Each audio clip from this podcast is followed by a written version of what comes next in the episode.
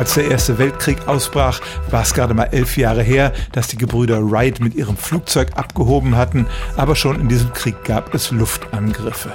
Über Paris kreuzten deutsche Zeppeline auf, das wurde zunächst noch als Kuriosität wahrgenommen, aber dann warfen auch Flugzeuge größere Bomben ab, die verheerende Schäden anrichteten.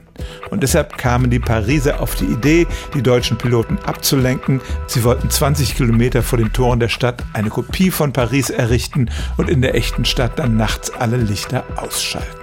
1918 wurde tatsächlich mit dem Bau begonnen. Man fand ein Gebiet, in dem die Seine von oben etwa so aussah wie in Paris und der Gare de l'Est, der Ostbahnhof, wurde tatsächlich schon aus Sperrholz errichtet und man baute auch einige falsche Bahngleise dazu. Allerdings kam die Aktion ein bisschen spät, denn der Krieg neigte sich schon dem Ende entgegen und irgendwann kamen keine deutschen Bomber mehr über die Grenze.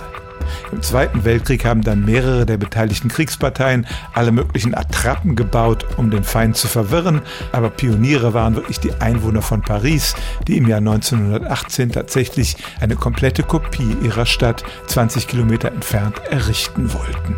Stellen auch Sie Ihre alltäglichste Frage unter stimmtz.radio1.de.